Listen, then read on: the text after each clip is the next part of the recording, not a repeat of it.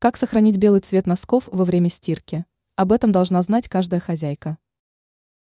Белые носки выглядят свежо и привлекательно, однако сохранение их цвета является сложной задачей.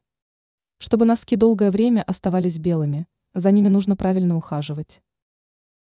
Уксус. После стирки белые носки нередко теряют свой цвет, становясь неприметными.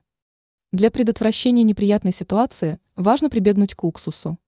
Если замочить белье в растворе из уксуса и воды на пару часов, то результат окажется приятным. За это время вся грязь исчезнет. Белое с белым. Важно помнить о том, что белье белого цвета нельзя стирать с темными вещами. Если пренебрегать данным правилом, то после стирки белые носки могут приобрести нежелательные пятна. Обработка пятен.